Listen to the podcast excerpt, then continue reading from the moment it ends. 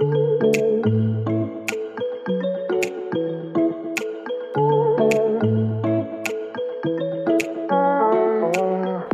à tous, je suis Anne Largonnet et vous écoutez Salutations. Salutations est un podcast dédié à l'histoire et la philosophie du yoga et à celles et ceux qui la font vivre aujourd'hui. Au cours des épisodes qui vont suivre, je vais rencontrer des chercheurs, des écrivains, des professeurs et des entrepreneurs qui nous parleront des origines du yoga, des textes qui fondent sa philosophie et la façon dont on peut essayer de la faire vivre aujourd'hui, à travers l'enseignement, la pratique ou la création d'entreprises. Je vous invite donc à plonger avec moi dans cette histoire fascinante pour questionner, dissiper les malentendus et prendre une bonne dose d'inspiration. Aujourd'hui, nous avons rendez-vous avec Renan de Germain pour parler posture et mythologie. Dans cet épisode, Renan nous raconte son parcours d'enseignant de yoga et comment il en est petit à petit venu à s'intéresser à la mythologie indienne et à son lien avec les postures de yoga modernes. Ce que j'aime dans le parcours de Renan, c'est sa curiosité et son envie d'apprendre.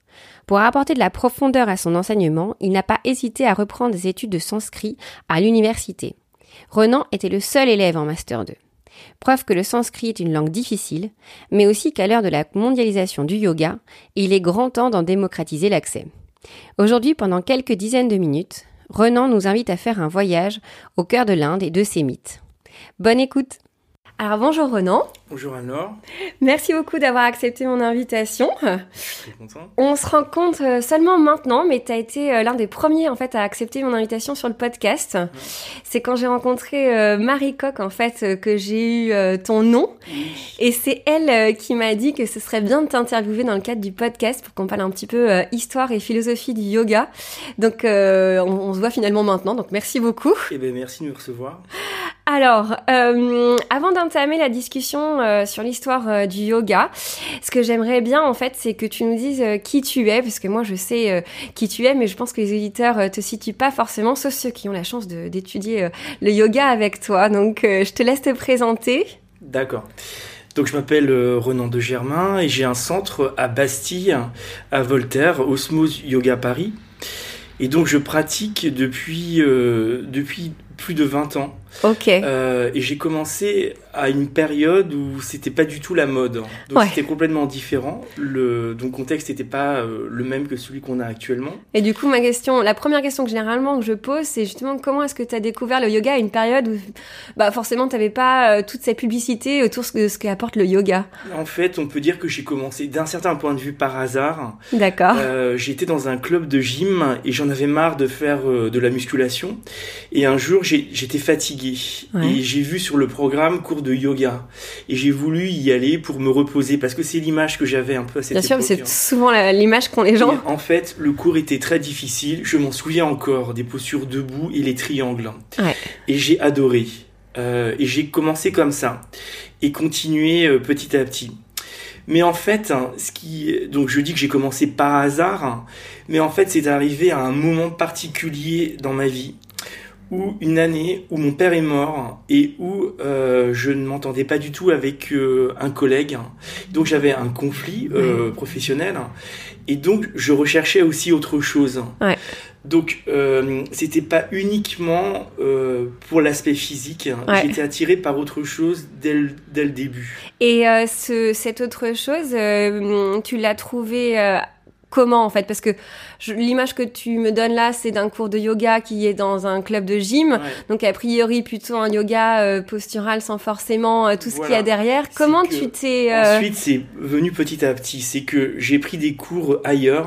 Ouais. Et j'ai commencé donc à pratiquer aussi chez moi tous les matins. Et ça, c'est une étape très très importante. J'ai l'impression, c'est ce que, ce que, je comprends. En fait, c'est une intégration dans le quotidien.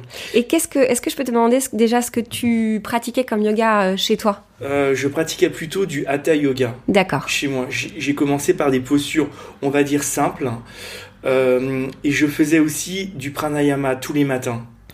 Et j'ai commencé donc par pratiquer chez moi et à prendre des cours mm. aussi ailleurs. Et je me suis intéressé personnellement à la culture indienne assez tôt. Et parallèlement, donc j'allais euh, dans un centre de méditation mm-hmm.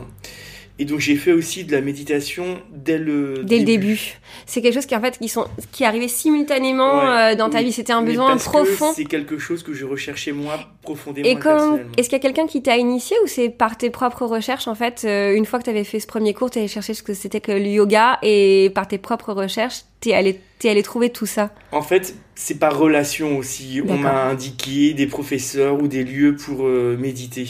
D'accord, ok. Donc du coup, toi, dès que tu as commencé le yoga, en fait, il n'y avait pas que le yoga postural, en fait. Tu as intégré toute une...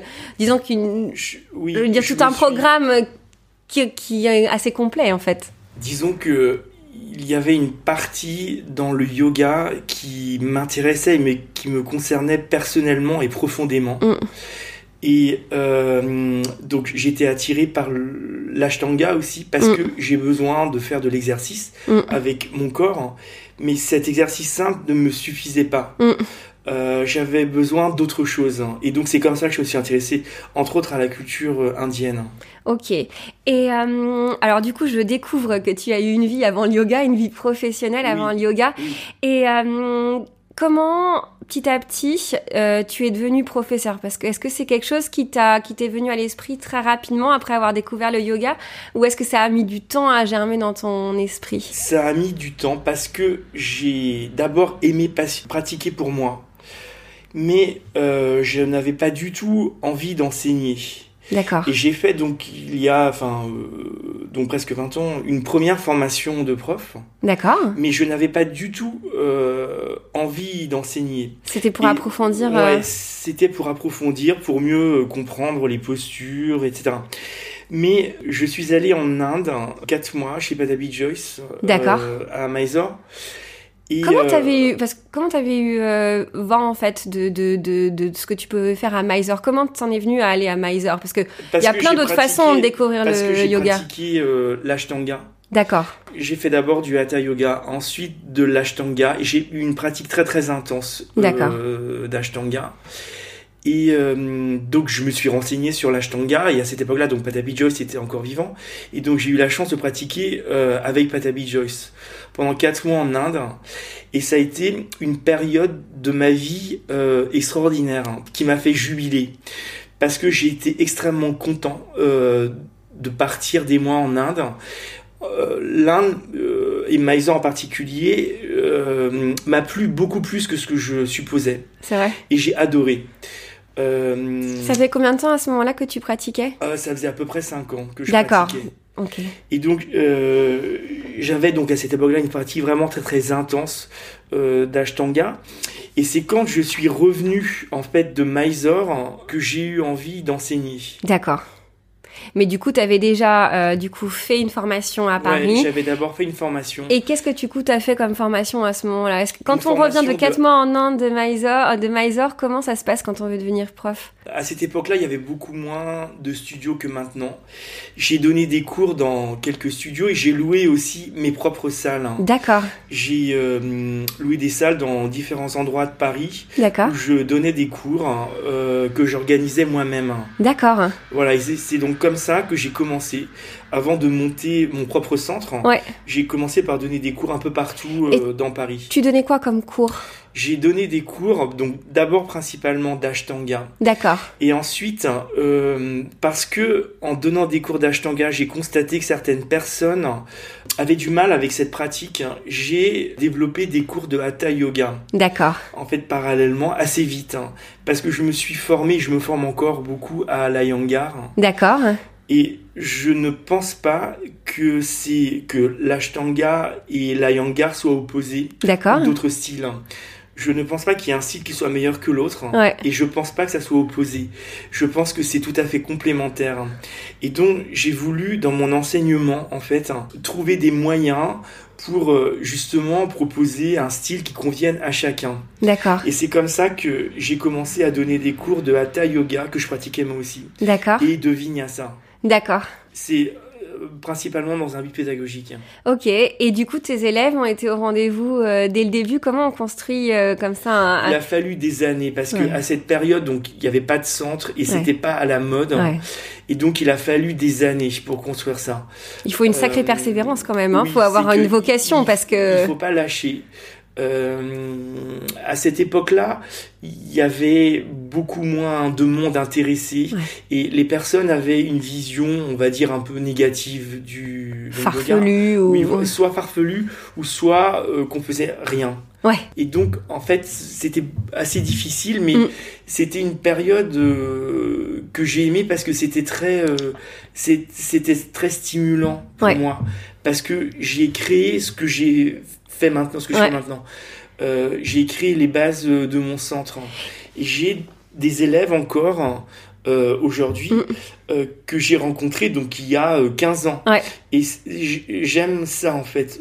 Le fait que j'ai encore les mêmes élèves qui me suivent et que j'ai évolué dans mon enseignement aussi. Oui, parce que j'ai alors j'ai deux questions par rapport à ça, c'est du coup comment ça se passe aujourd'hui quand on a un centre qui a été créé il y a 15 ans face à cette déferlante du yoga qui euh, aujourd'hui on voit il y a des studios qui poussent partout avec euh, une notion de communication qui est quand même très forte. Euh, c'est certainement aussi très bien ce qu'ils font, mais c'est vrai qu'on est passé à ouais un yoga 2.0, 3.0. Donc comment on envisage l'avenir quand on quand on a créé son centre il y a 15 ans sur des bases qui sont pas forcément les mêmes en fait? La situation a complètement changé et je vois le changement enfin je l'ai observé. Euh, disons que effectivement, je vais pas communiquer de la même manière mm. moi, euh, parce que la majeure partie de mes élèves viennent par bouche à oreille. Et euh, je pense que ça constitue ça vraiment une base solide. Hein. c'est sûr. Et c'est aussi ce que je recherche en fait. pas forcément avoir une campagne de donc publicité, voilà, mais euh, que les personnes entendent parler de moi et de ce que je fais, etc. Et par le bouche à l'oreille, généralement, aussi c'est par affinité de ce qu'on recherche par rapport au yoga. Et ça, ça fonctionne toujours bien. Je veux euh, développer ça et je veux que les choses se passent comme ça. Ouais, je comprends. Et pour l'instant, ça, ça, ça fonctionne correctement. Et euh, tu disais justement que du coup, tu avais, avais eu des élèves des élèves que tu as suivis depuis 15 ans et que toi tu avais évolué. Je sais que du coup moi je te suis sur Instagram et euh, je vois que tu fais beaucoup de formations. Qu'est-ce que tu en fait recherches de différent euh, d'il y a 15 ans en fait? Qu'est-ce qu'aujourd'hui tu vas chercher dans tes formations? Alors de mes formations. Pour toi. Quand je me forme. Ouais, ouais. Alors en fait, donc j'ai, euh, c'est aussi, ça vient d'un intérêt personnel. Hein.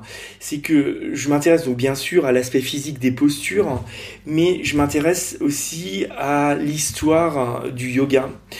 À, à, la symbolique des postures, mm. à l'énergie qui est véhiculée par les postures. Et on peut dire aussi de manière plus globale à la culture indienne. Donc j'étudie le sanskrit à Paris 3, j'ai un master de donc sanskrit. Et je veux aussi développer ça.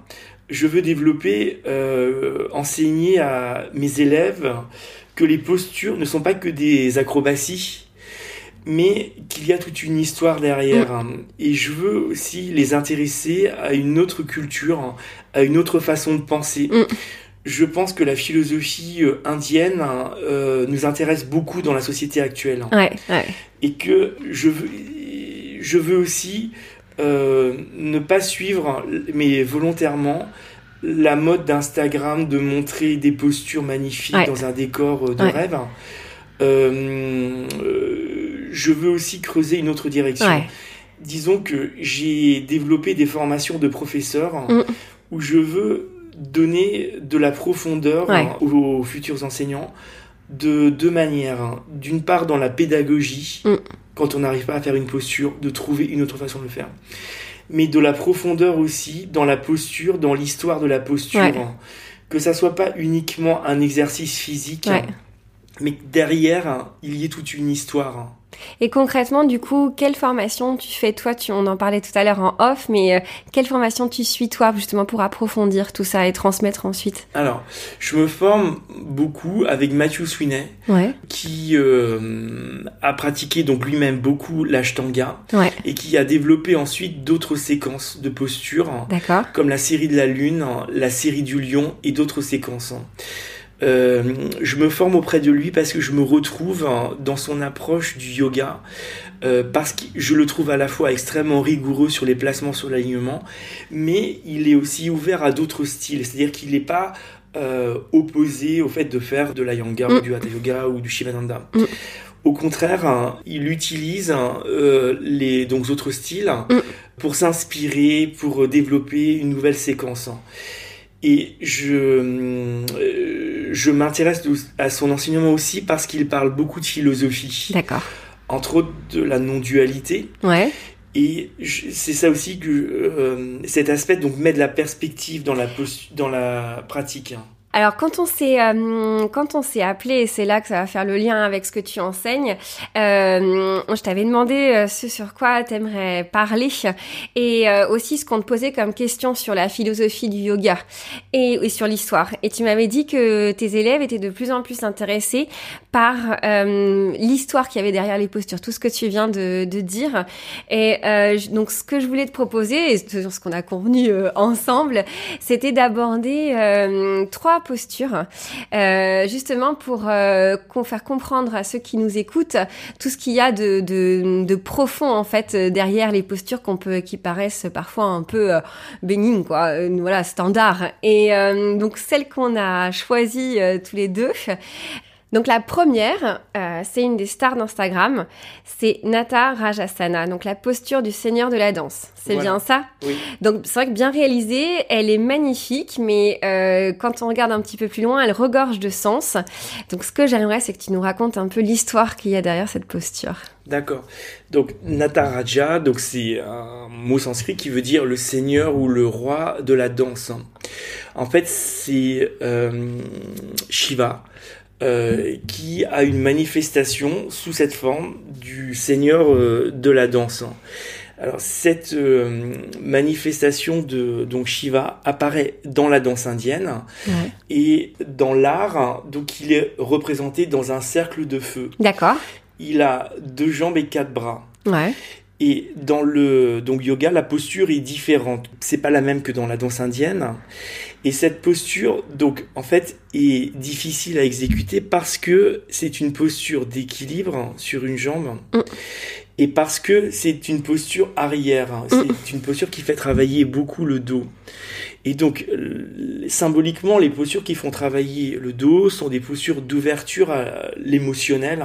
Mm, et donc symboliquement, c'est une posture où on cherche un équilibre émotionnel. Hein, donc ça, ça parle beaucoup aux gens.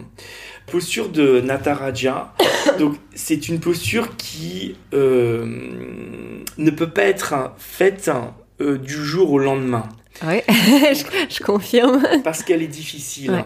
Donc le chemin pour y arriver est long et difficile. Et ça, ça fait partie de la posture. Et c'est aussi l'enseignement des postures et du donc yoga, c'est que euh, on doit apprendre la patience mm-hmm.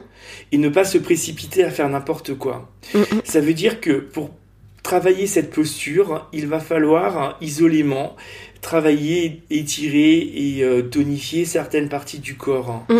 pour au bout de ce chemin réussir à faire la posture. Alors cette posture a beaucoup de variantes aussi. Donc en fait on peut l'approcher de plusieurs manières. Mhm. Et cette posture donc est la posture du roi de la danse pour un Indien Nataraja. C'est euh, ça évoque une forme d'éclat, une beauté. Et donc c'est faire la posture de ce dieu Shiva qui est euh, magnifique hein, et qui brille. Hein. Et c'est donc se mettre dans la posture, mais aussi dans l'énergie de donc Shiva.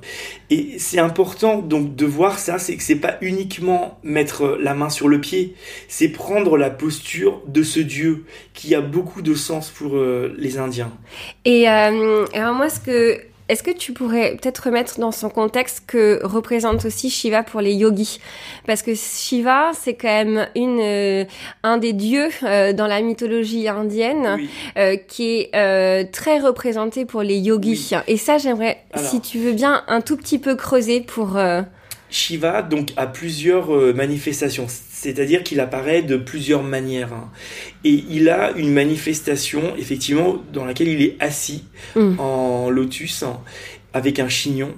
Et là, il représente le Maha Yogi, le grand yogi. D'accord. Et dans euh, beaucoup de textes, il est cité comme étant le yogi suprême. D'accord. C'est-à-dire qu'il euh, réunit toutes les qualités que le yogi doit rechercher. Euh, il est à la fois fort, en même temps, il est très calme et concentré mhm. et déterminé. Mhm. Et c'est donc le donc yogi suprême.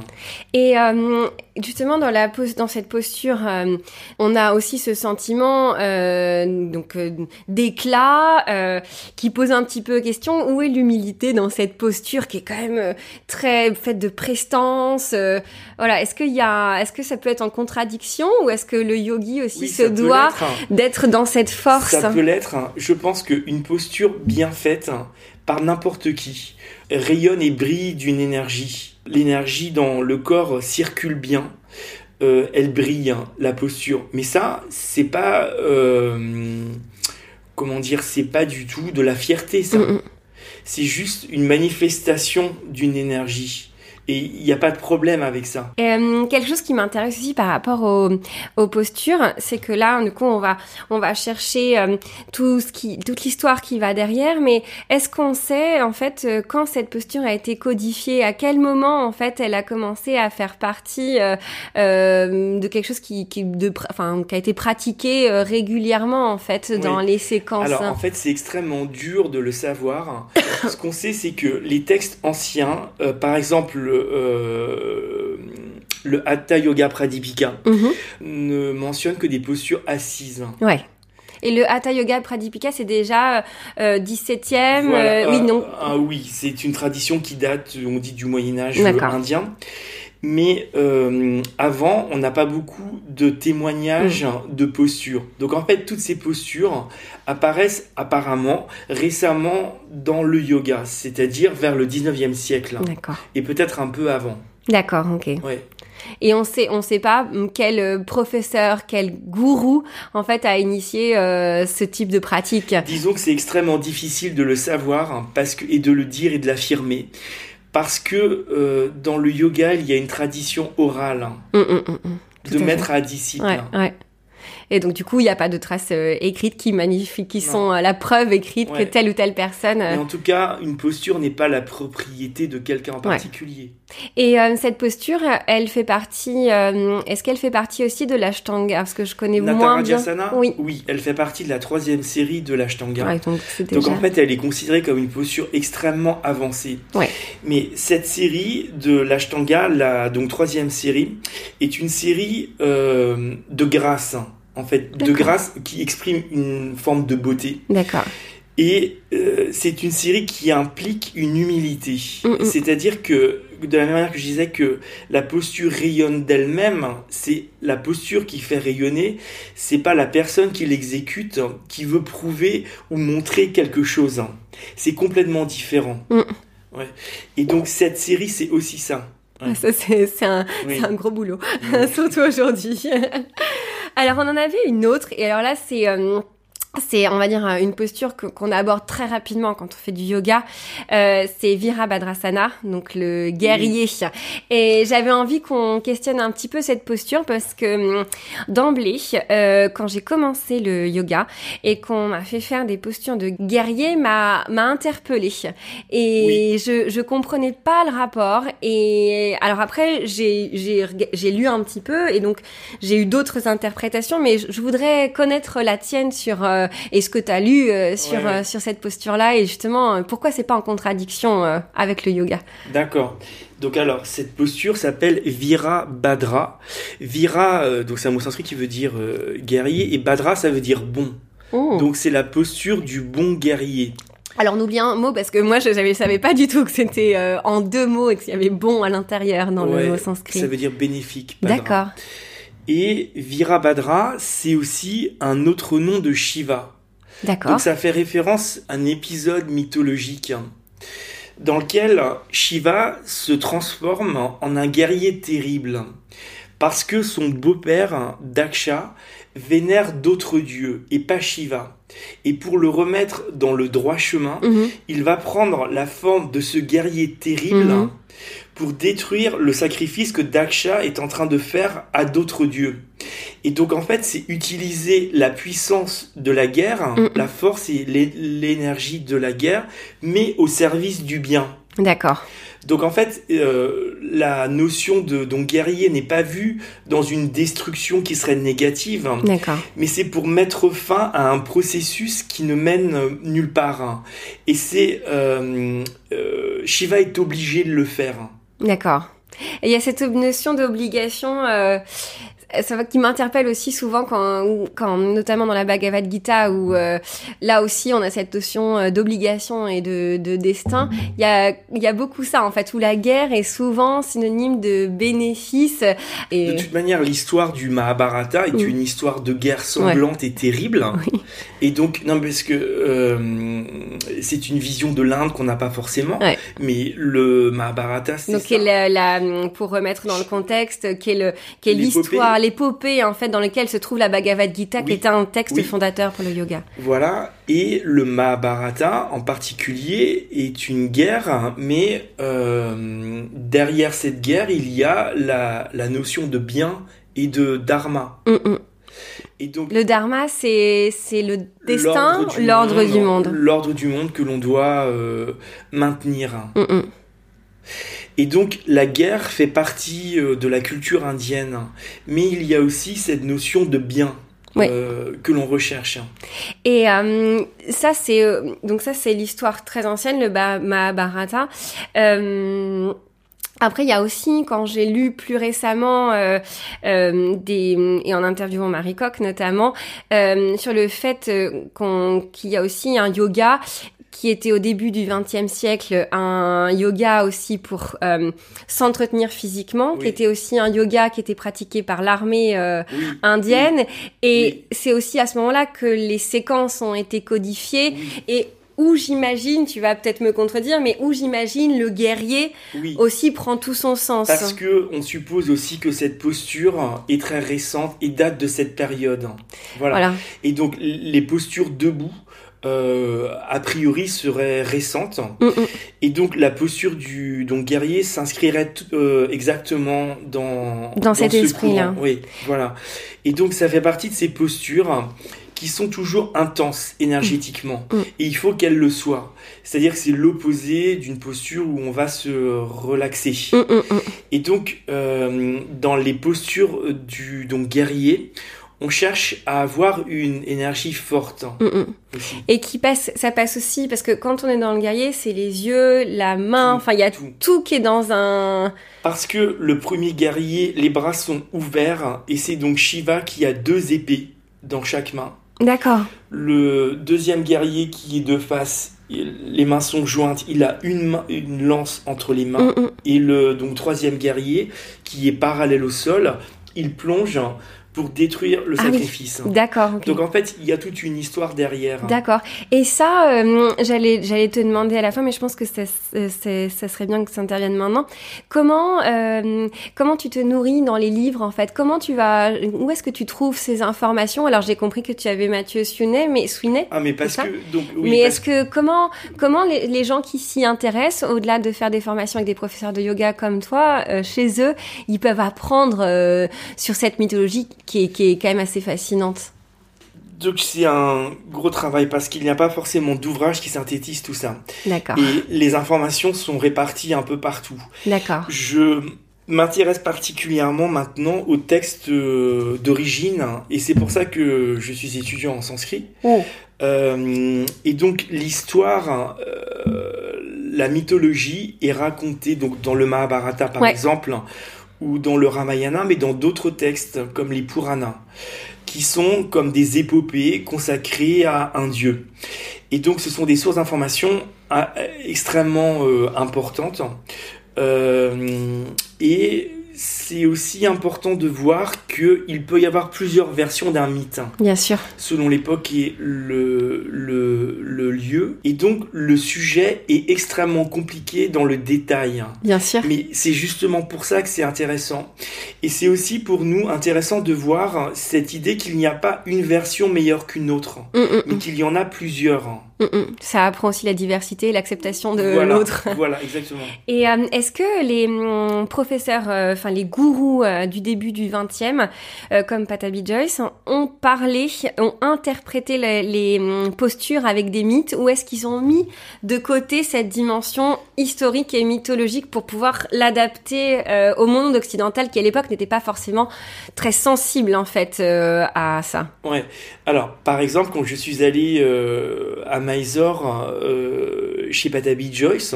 Donc en fait, il ne parle pas. Il ne parlait pas. Il y avait parfois des conférences, mais il ne parlait pas beaucoup pendant les cours. Donc en fait, la pratique est ramenée à un exercice physique assez rapidement. Maintenant, euh, il y a eu des écrits, en particulier d'Ayangar, qui ont remis donc dans la pratique physique tout un aspect philosophique et historique. D'accord. Et ça, c'est des ouvrages qu'on peut trouver. Euh, d'accord. Et qui sont traduits en français. Ah.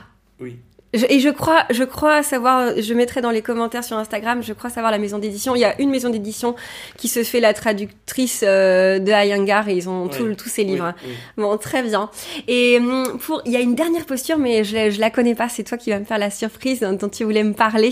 Donc c'est une posture que j'aime beaucoup, c'est Hanumanasana. Ouais. Donc Hanumanasana, c'est la posture de, de l'écart.